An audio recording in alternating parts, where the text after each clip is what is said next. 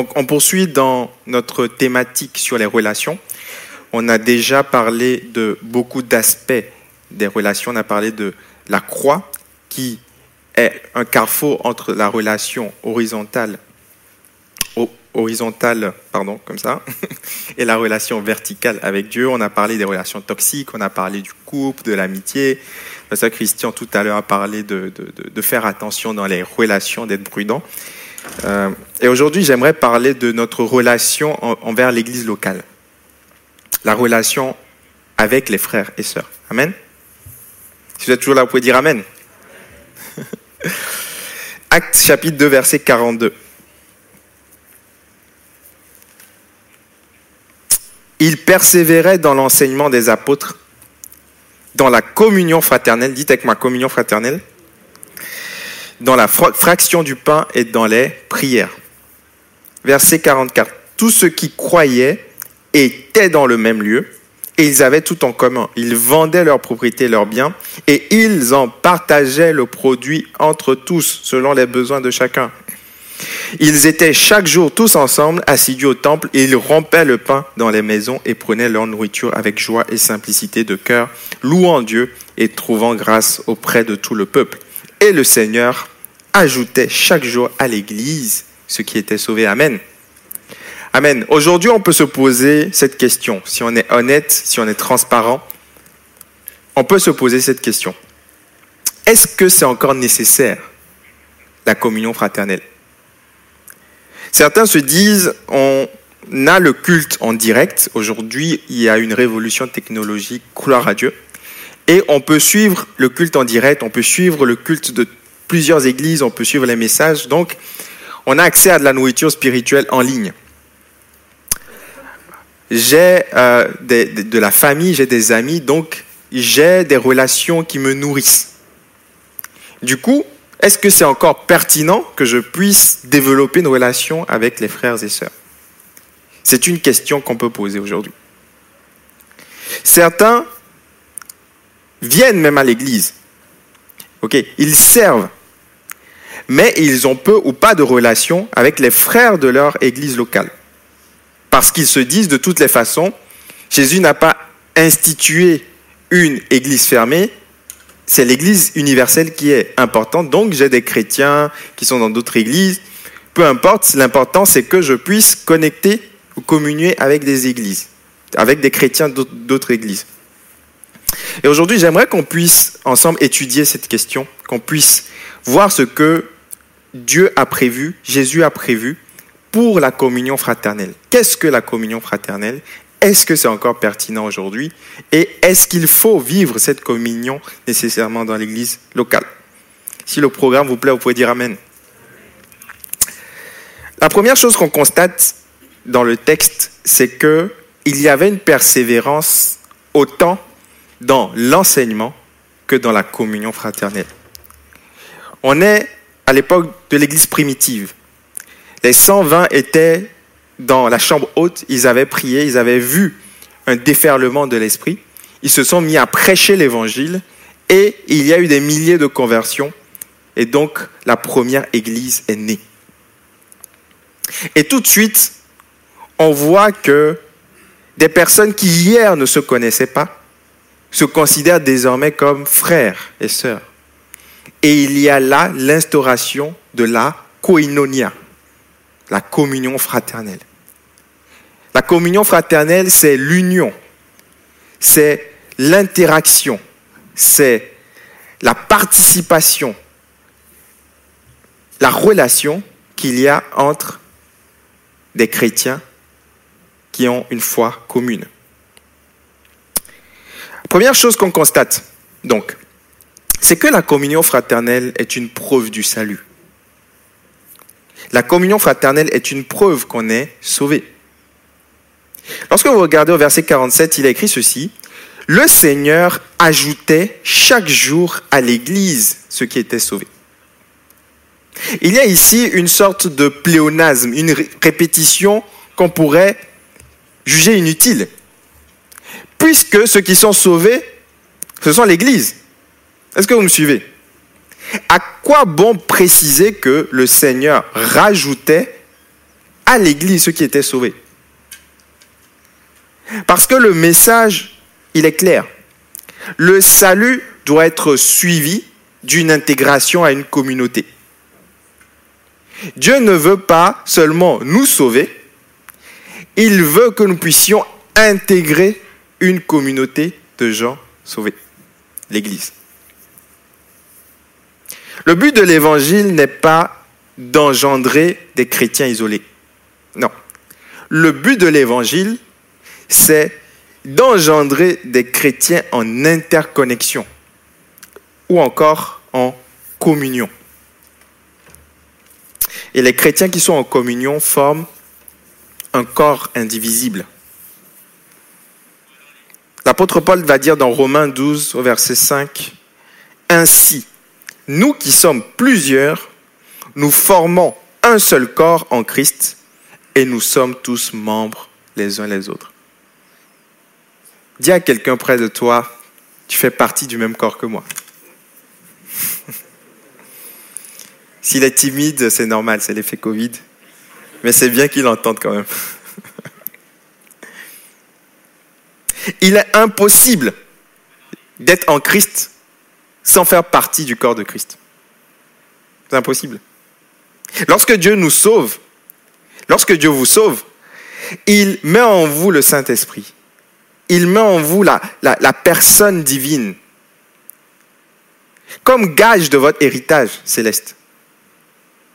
On peut se demander, c'est quoi la preuve que tu es sauvé? La preuve que tu es sauvé, c'est que tu as le Saint-Esprit en toi. Quelqu'un devrait dire Amen. La preuve que tu es sauvé, c'est que Dieu a placé quelque chose du ciel en toi. Dieu a placé le Saint-Esprit en toi comme gage de ton héritage, comme promesse que tu iras au ciel et que tu seras avec Dieu. Dieu est déjà avec toi aujourd'hui. Mais le Saint-Esprit ne vient pas seulement nous emmener à communier avec Dieu, à entrer en communion avec Dieu, il nous emmène aussi à entrer en communion avec ceux qui ont le Saint-Esprit. En somme, le salut est personnel mais n'est pas solitaire.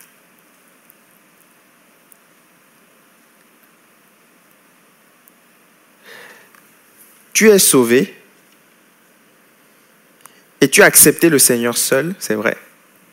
Mais tu n'es pas sauvé pour rester seul. Le plan de Dieu pour toi, c'est que tu fasses partie de façon intentionnelle et visible d'un corps, d'un ensemble de personnes qui sont eux aussi sauvées. Voilà pourquoi lorsque les disciples ont demandé à Jésus, Maître, enseigne-nous à prier, Jésus n'a pas dit, lorsque tu pries, dis, mon Père qui est aux cieux, mais il dit, notre Père qui est aux cieux. La prière modèle que Jésus a donnée commence par un signe de communauté. Vous êtes bien calme ce midi.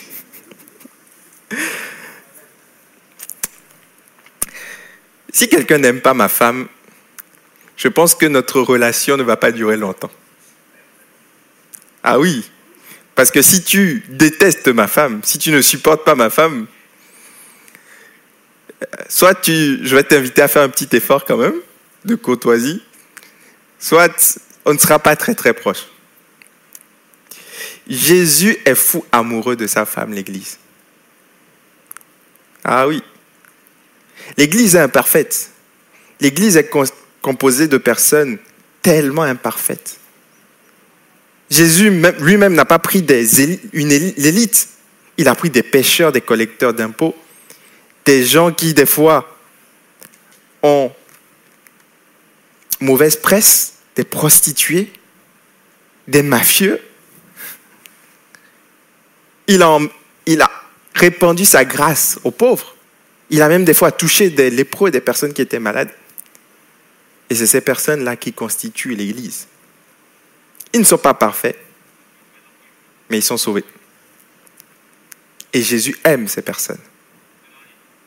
Et si nous aimons l'époux, nous devons aussi supporter l'épouse.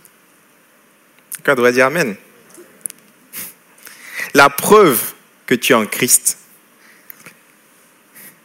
c'est que tu as un amour aussi pour l'Église et les chrétiens. C'est pertinent aujourd'hui de parler de ça parce que on est dans un monde qui évalue d'abord le soi. On vous dit un peu partout que c'est vous qui comptez en premier, c'est vos rêves qui comptent, c'est votre épanouissement qui est le plus important. Et donc, on n'encourage pas toujours à valoriser l'appartenance à une communauté. Et là, Jésus envoie un autre message. Il dit qu'il ajoutait à l'Église ceux qui étaient sauvés. Je prie que ce matin, Dieu puisse renouveler notre intelligence pour que nous puissions voir l'Église comme lui-même il la voit, afin de réajuster notre attitude par rapport à elle. Quelqu'un devrait dire Amen.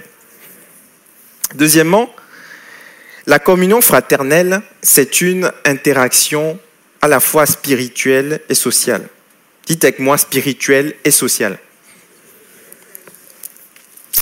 Au verset 46, on lit qu'ils rompaient le pain dans les maisons et prenaient leur nourriture avec joie et simplicité de cœur, louant Dieu.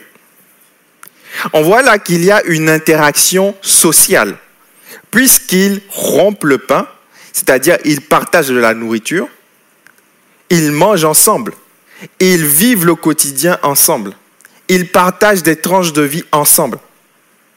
Mais il y a aussi un aspect spirituel, puisqu'ils prient ensemble, ils louent Dieu ensemble. C'est les deux faces de la même pièce. Lorsqu'on parle de communion fraternelle, des fois, ça peut devenir un concept théorique, abstrait, désincarné. Mais on voit que la vraie communion fraternelle, c'est la rencontre entre une relation sociale et spirituelle. Des fois, on peut vivre le social sans le spirituel. On peut être ami avec des chrétiens, on passe de bons moments ensemble, mais on peut oublier que ce qui nous réunit, premièrement, c'est notre salut en Christ. C'est la personne de Christ. Alors le social sans spirituel, c'est superficiel. Puisque nous devons avoir avec les chrétiens, premièrement, la chose qui nous réunit en tant que chrétiens. Parce qu'avec vos familles, avec vos amis, avec les personnes que vous aimez, qui ne sont pas en Christ, vous ne pouvez pas prier Jésus ensemble. Est-ce que quelqu'un me suit cet après-midi? La seule chose que vous pouvez faire avec des chrétiens et que vous ne pouvez pas faire avec des non-chrétiens, c'est de communiquer avec Jésus, c'est d'adorer Jésus et c'est de louer Jésus. La communion fraternelle nécessite cet aspect spirituel. Mais il nécessite aussi un aspect social. Parce que le spirituel sans le social, c'est insuffisant. C'est aussi superficiel. Si je suis capable de prier avec toi, mais que l'instant d'après, je ne m'intéresse pas à ta vie, je ne veux pas que tu me donnes de tes nouvelles, je ne veux pas m'intéresser à tes problèmes, je ne suis pas capable de rire avec toi, de me réjouir avec toi. Je prie avec toi dans l'assemblée, mais dès que le culte finit, je trace, parce que je ne veux pas véritablement qu'il y ait une vraie relation. Ce n'est pas la communion fraternelle. C'est un simulacre. Je prie que ce ne soit pas notre partage dans le nom de Jésus. je bénis Dieu parce que à l'église Paris Métropole, on n'est pas parfait, on est en chemin, mais on a pu voir quand même beaucoup de démonstrations d'amour fraternel, de communion fraternelle. Je pense à cette, particulièrement à cette période Covid où des personnes se sont déplacées pour aller rendre visite à des personnes seules, lorsque cela était possible. Des frères et sœurs ont fait des chaînes de prière pour prier pour des, personnes qui avaient un membre de leur famille atteint de la Covid. Encore cette semaine, on, recevait dans, le groupe WhatsApp de, de, République des personnes qui demandaient la prière. On priait avec eux. Les gens se sentent concernés des gens qui, euh, des jeunes qui se retrouvent quand c'est possible pour jouer à la guitare, pour passer du bon temps ensemble. Des gens qui aiment sans forcément qu'il y ait une raison valable, qui n'aiment pas parce que vous avez un certain statut, parce qu'ils attendent quelque chose de vous, mais qui aiment simplement parce que vous êtes frères et sœurs. C'est beau la communion fraternelle. Peut-être que vous avez été déçu de certains chrétiens.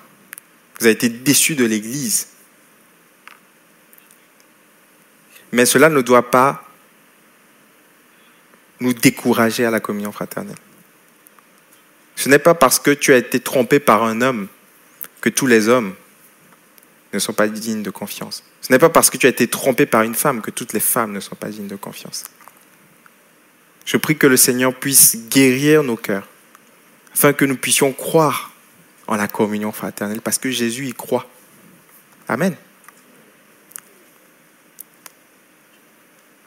Comment vivre la communion fraternelle En invitant les gens dans notre vie?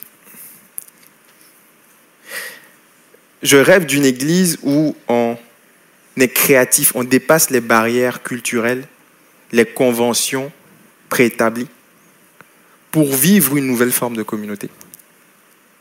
Cette semaine, je réfléchissais. On dit qu'à Paris, il y a des problèmes de logement et des problèmes de solitude. Je me dis, pourquoi est-ce que des chrétiens ne pourraient pas décider de prendre des appartements ensemble?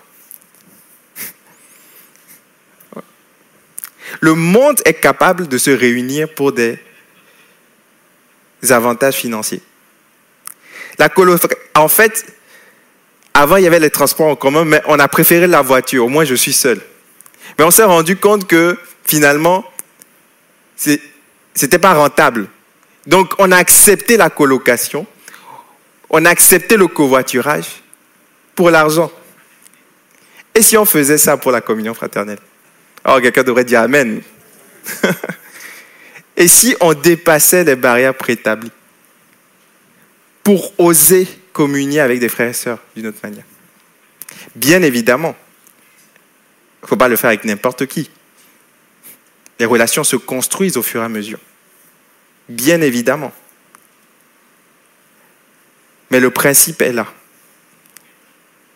Et si Dieu touchait mon cœur pour que je puisse communier d'une nouvelle façon avec mes frères et sœurs. Je prie que ce soit notre partage dans le nom de Jésus. Invitez des gens à manger quand ce sera possible chez vous.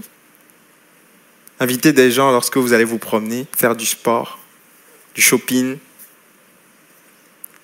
dans vos projets. Invitez des frères et sœurs. Bâtissez des relations. On ne peut pas vivre tout ce que Christ a prévu qu'on vive sans la communion fraternelle. Troisièmement, la communion fraternelle, c'est une fidélité au rassemblement local. Dites avec moi fidélité.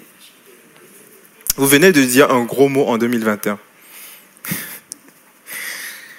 Le mot qui passe, c'est liberté. Quand tu dis fidélité, quand tu dis assiduité, engagement, hmm.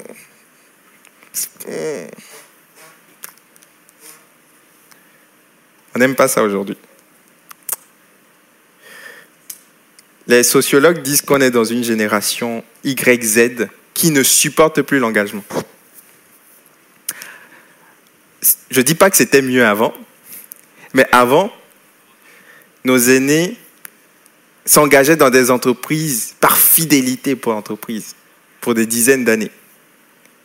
Ils s'engageaient dans le mariage, dans le couple, pour la vie. Ils se déplaçaient moins.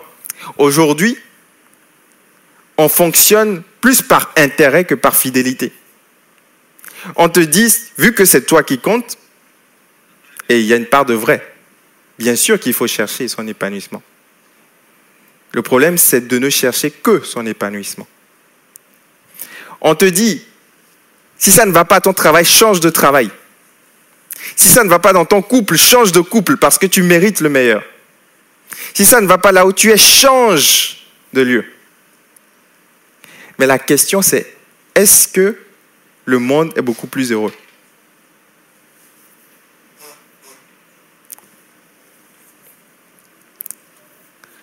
Au verset 44, il dit ceci. Tous ceux qui croyaient étaient dans le même lieu. Dites avec moi le même lieu. Pas moi qui le dis. Verset 46. Ils étaient chaque jour tous assidus au temple. Assidus, fidèles. Ça veut dire que le fruit de l'action de Dieu en nous n'est pas juste la prière, n'est pas juste la sanctification, c'est aussi le désir d'être fidèle à un rassemblement local.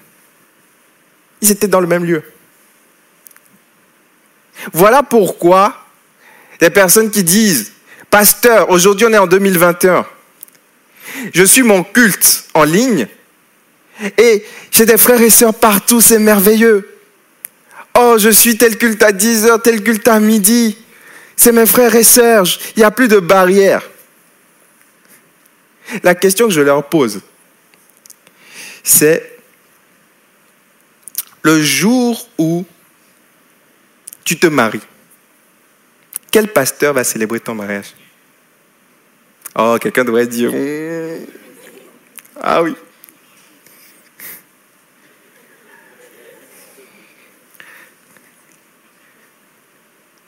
Lorsque tu enlèves le rassemblement local, il y a certains versets que tu ne peux plus vivre dans la Bible. Jésus a dit, si ton frère a péché contre toi, va prendre un autre frère et s'il ne t'écoute pas, dis-le à l'église. Comment tu fais? Tu fais un post sur Internet? À qui? Les gens disent, pasteur, on n'a plus besoin de rassemblement physique. Ça marche assez bien Internet. Tant que certaines choses ne pourront pas se faire en ligne, l'église en ligne ne suffira pas. Oh, tu m'as pas compris. Tant que tu ne pourras pas déménager en ligne, tu ne pourras pas faire un déménagement avec des gens qui t'aident en ligne. Tant que tu ne pourras pas te marier en ligne, tu rencontres la personne, tu fais le mariage sur Zoom, elle est chez elle, tu es chez toi, vous vivez comme ça. Vous vivez en ligne.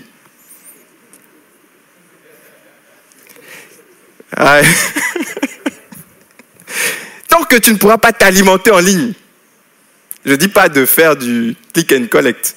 À un moment donné, il faut que la nourriture soit devant toi. Est-ce que quelqu'un me suit ce matin, cet après-midi? Il y a des choses qui ne peuvent pas se faire en ligne. Ça aide Internet. Mais à un moment donné, il y a besoin de rencontres physiques. Il y a besoin de gens, de vis-à-vis, de gens avec qui tu connectes quand c'est possible.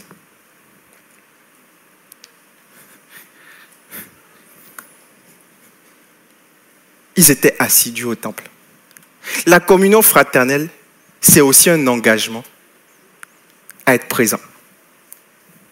Parce que je réalise que je ne participe plus au culte, je ne viens plus aux réunions seulement par intérêt, mais je viens parce que ma présence fait du bien à quelqu'un d'autre. C'est ça l'Église. L'Église, ce n'est pas un pasteur qui fait un one-man show devant un public qui vient comme un cinéma. Non. L'Église, c'est une communauté. C'est un ensemble de personnes qui interagissent entre eux. Le pasteur est un membre de la communauté.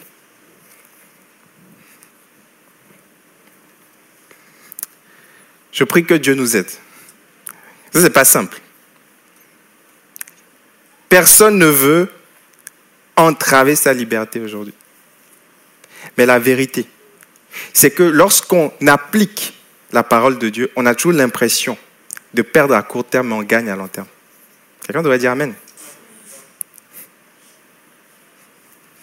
Dieu ne veut pas abuser de toi. Il t'a créé, il connaît tes besoins, il sait ce qui est bon pour toi, il sait dans quel environnement il doit te placer. Et il sait que dans l'Église, peut-être, peut-être, peut-être, certaines personnes vont te blesser. Mais même ça, il va l'utiliser pour forger ton caractère.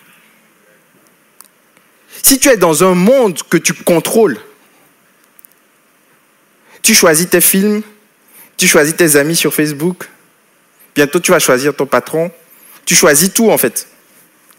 Tu es dans un monde que tu as créé. Il y a des choses que tu ne pourras pas vivre.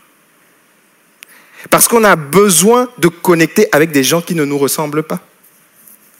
L'Église est un mystère pour le monde aujourd'hui. Parce que le monde est divisé. Les partis sont divisés. À gauche, là, à droite, on est divisé. Des problèmes de race, de racisme. Tout le monde est divisé. Et lorsque les gouvernements voient un endroit où on ne te paye pas, où on ne te donne rien, où tu viens bénévolement, tu viens joyeusement, et il y a toutes les tribus, toutes les races, toutes les origines qui se réunissent ensemble, qui se réjouissent ensemble. Il dit, c'est quoi leur programme? Dites-nous. Le programme, c'est Jésus-Christ. Ah oui, c'est Jésus-Christ. Il dit, il n'y a plus ni juif ni grec. Il n'y a plus ni esclave ni libre. Il n'y a plus ni homme ni femme. Il brise les barrières sexistes. Il brise les barrières de, statut social. Il brise les barrières ethniques. Et il dit, vous êtes les membres d'un même corps. Je prie que nous puissions vivre ça dans le nom de Jésus. Que Dieu nous aide à être assidus et fidèles. Parce que la fidélité, c'est un trait de caractère. Quatrièmement, la communion fraternelle, c'est aussi une, invitation pardon, à la solidarité. Dites avec moi solidarité. Verset 45. Ils vendaient leurs propriétés et leurs biens et ils en partageaient le produit entre tous selon les besoins de chacun. C'est une invitation à la solidarité, à la libéralité, à la générosité, au partage. Ils vendaient sans que personne ne les ait manipulés, ne les ait forcés. Ils étaient tellement remplis de joie, ils avaient compris que leur richesse ici était passagère, ils avaient compris qu'ils avaient une espérance éternelle, et alors ils avaient décidé en tant que communauté de tout partager. Alors, je te rassure, je sens quelqu'un qui est en train de stresser en ce moment.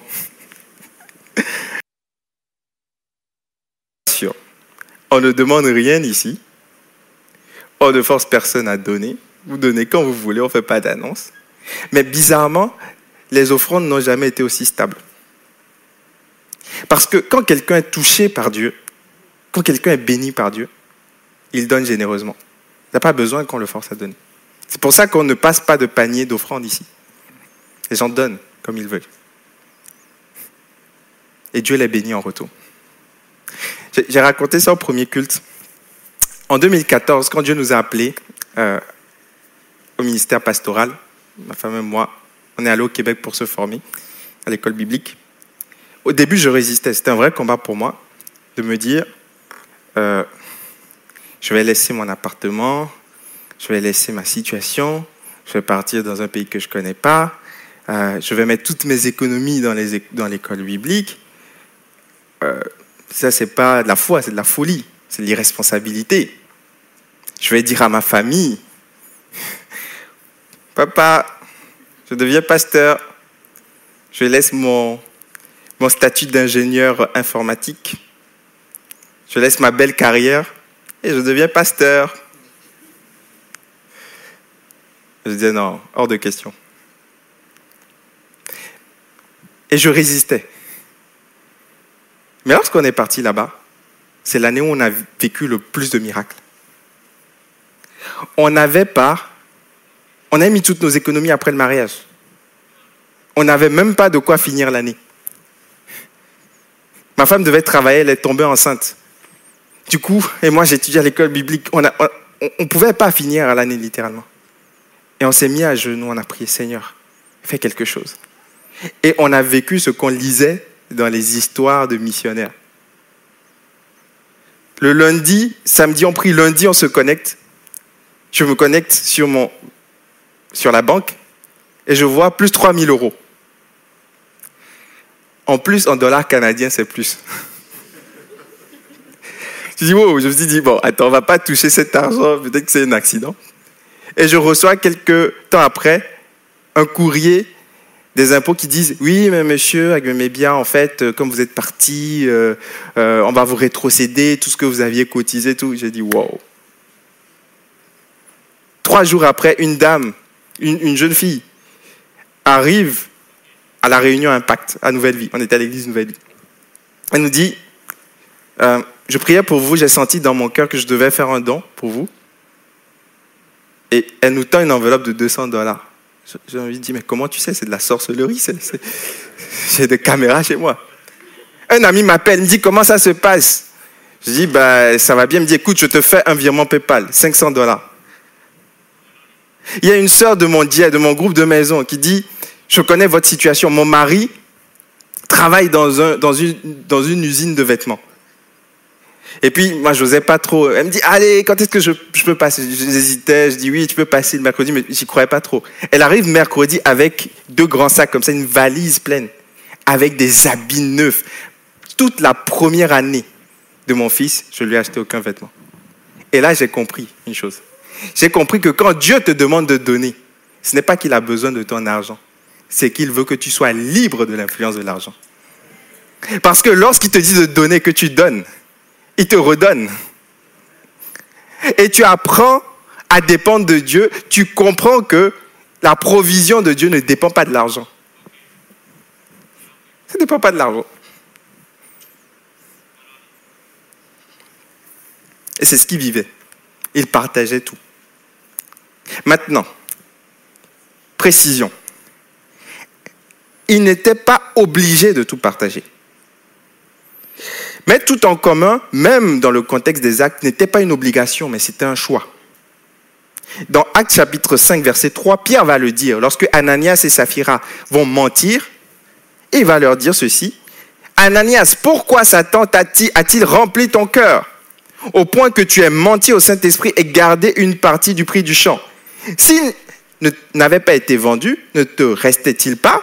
Et regardez, après l'avoir vendu, n'avais-tu pas le droit, dites avec moi le droit, n'avais-tu pas le droit de disposer du prix? Personne ne t'obligeait.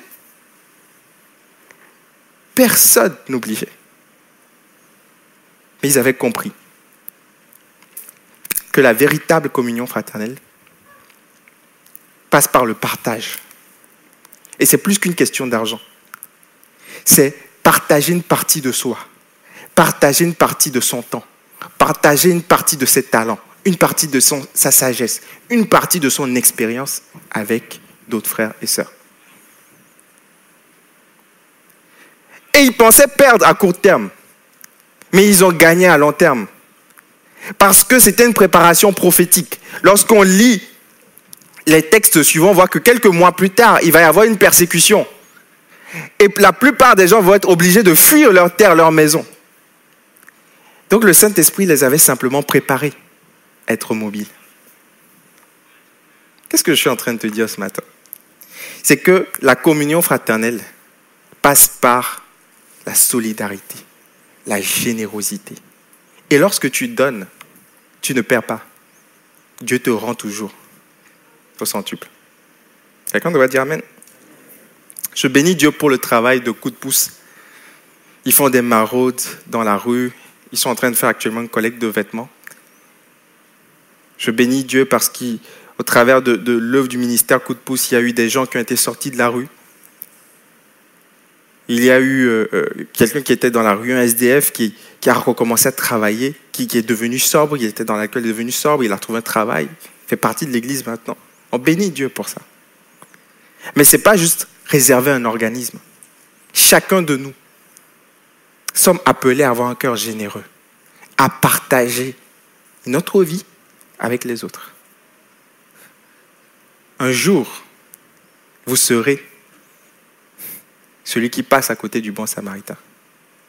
Et là, il faudra faire un choix. Soit accomplir vos projets, parce que ceux qui sont passés, ce n'est pas qu'ils n'avaient rien à faire. Ils avaient des choses à faire. Ils avaient leur vie, ils avaient leurs projets. Ils avaient leur intimité. Soit on décide de mener notre vie que pour nous, soit on décide de s'arrêter et de partager une partie de nous pour les besoins des autres. Je prie que ce soit notre partage dans le nom de Jésus. Je vais finir, l'équipe louange peut s'approcher. Il y a une bénédiction dans la communion fraternelle.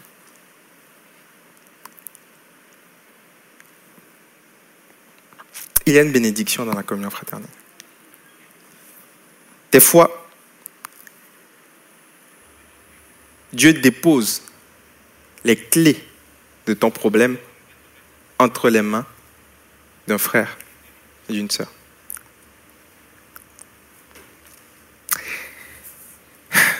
L'histoire de Saul est pertinente. Parce qu'on connaît les exploits de Saul, de Paul. Mais Paul était Saul avant d'être Paul. Paul est un persécuteur, un terroriste, littéralement. C'était quelqu'un qui persécutait les chrétiens. Il a participé au meurtre d'Étienne. Et un jour, en allant persécuter une église, Jésus lui a apparu. Et il lui a dit, il te sera difficile de regimber contre mes aiguillons. C'est-à-dire, il te sera difficile de persécuter mes enfants. Et là, il est devenu aveugle, il a perdu la vue. Et il était dans le noir pendant trois jours.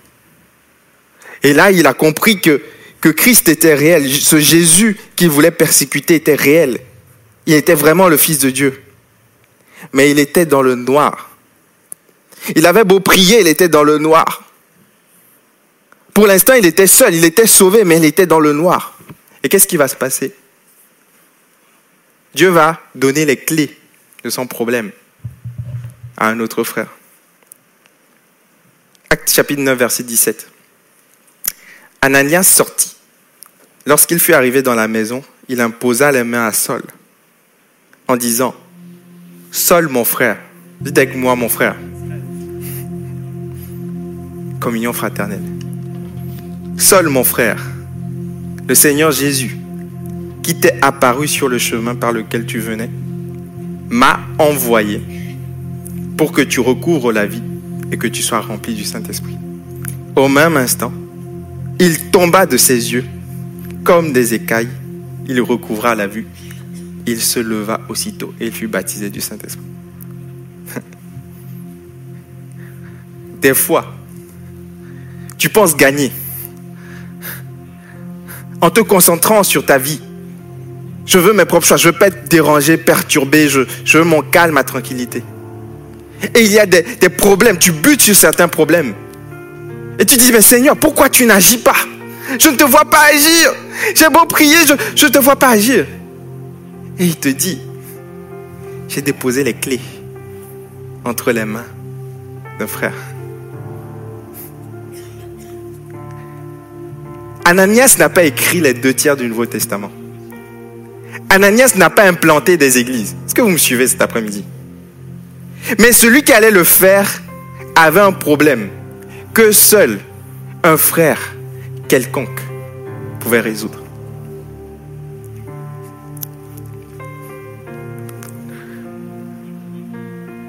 Je prie que le Seigneur nous aide à valoriser la communion fraternelle. À ne plus voir ton frère ou ta soeur juste comme quelqu'un qui est là, mais à le voir comme participant à la même grâce que toi comme choisi de Dieu. Respecte Christ dans la vie de ton frère. Regarde-le comme Christ la regarde. Et cette personne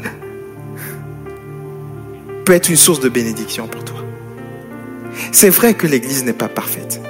C'est vrai que l'épouse est en construction. C'est vrai qu'il y a des gens qui ne sont pas dignes de confiance. C'est vrai. C'est vrai qu'il y a des gens qui ne sont pas complètement sanctifiés, glorifiés. Hein? Oui, oui. Mais Dieu veut utiliser les chrétiens, l'église locale particulièrement, te bénir. Et rester à l'écart, c'est se priver de cette grâce. Mais il ne veut pas juste qu'on vienne par intérêt. Qu'on vienne en se disant, ok, je viens parce que demain, si j'ai un problème, quelqu'un pourra m'aider. Non. Il veut il veut qu'on puisse participer avec la mentalité de générosité, de fidélité, d'amour. Parce que nous sommes membres les uns des autres. Parce que chaque membre est important. Chaque partie du corps est important. Parce que le bras droit ne peut pas dire je reste à la maison et puis le corps tu vas prêcher à l'église. Non. On est ensemble, on est un même corps. Et on doit fonctionner ensemble. On doit vivre ensemble. On doit travailler sur nos désaccords. On doit se pardonner. On doit s'exhorter. On doit se consoler les uns les autres. C'est le plan de Dieu pour l'Église. Est-ce qu'on peut se lever ensemble? Alléluia. Alléluia. Seigneur, tu dis dans le psaume 133 qu'il est bon, qu'il est agréable pour des frères de demeurer ensemble, demeurer ensemble. Car c'est là que tu envoies la bénédiction. Seigneur, merci parce qu'aujourd'hui, tu donnes cette parole, non pas pour affliger, non pas pour nous culpabiliser, mais pour nous libérer, pour nous emmener à vivre les bénédictions de la communion fraternelle, pour nous emmener à vivre cette joie. La Bible dit qu'il partageait avec joie et une simplicité de cœur. Je prie Seigneur que ta joie revienne dans l'église, là où elle a été perdue. Là où il n'y avait plus de joie, il y avait la contrainte, l'obligation, le poids. Je prie que tu amènes la joie dans ton église. Je prie que tu amènes cette légèreté. Seigneur, c'est vrai que nous sommes dans ce contexte de Covid.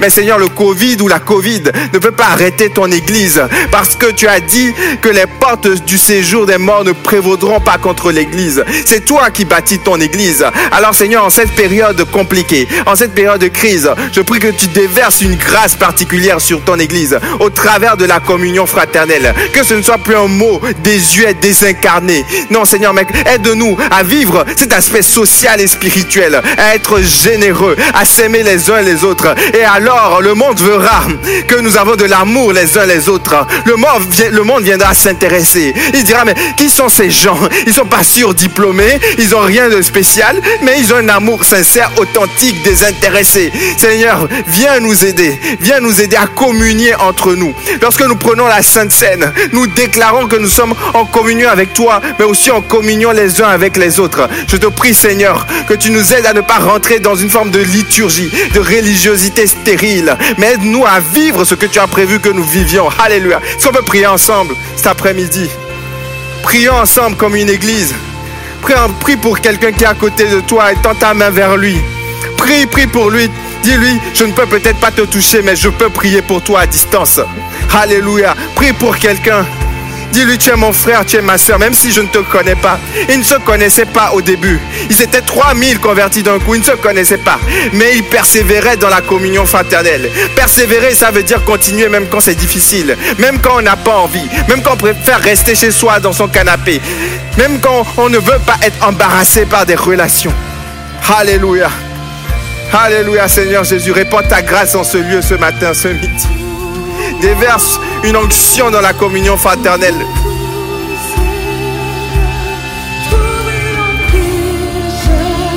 Alléluia, Seigneur Jésus. Viens déverser ta gloire en ce lieu. Viens encourager quelqu'un qui se sent seul. Alléluia.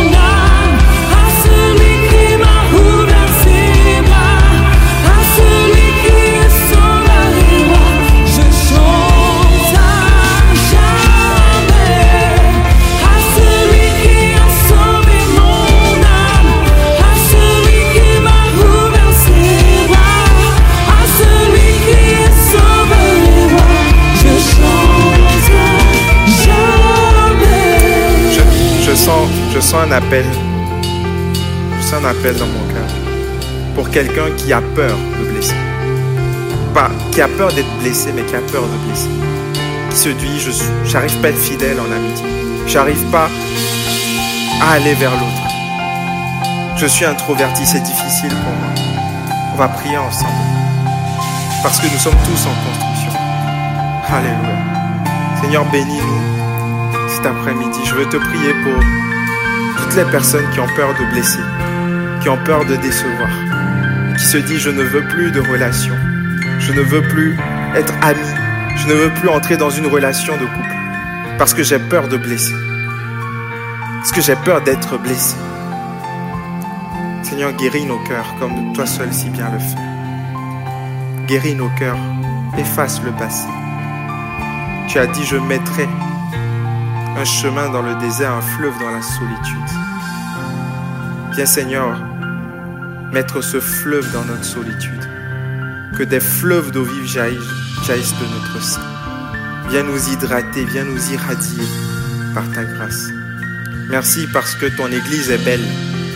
Malgré les combats, ton Église est belle. Malgré les difficultés, ton Église est belle. Malgré les erreurs, les chutes, ton Église est belle.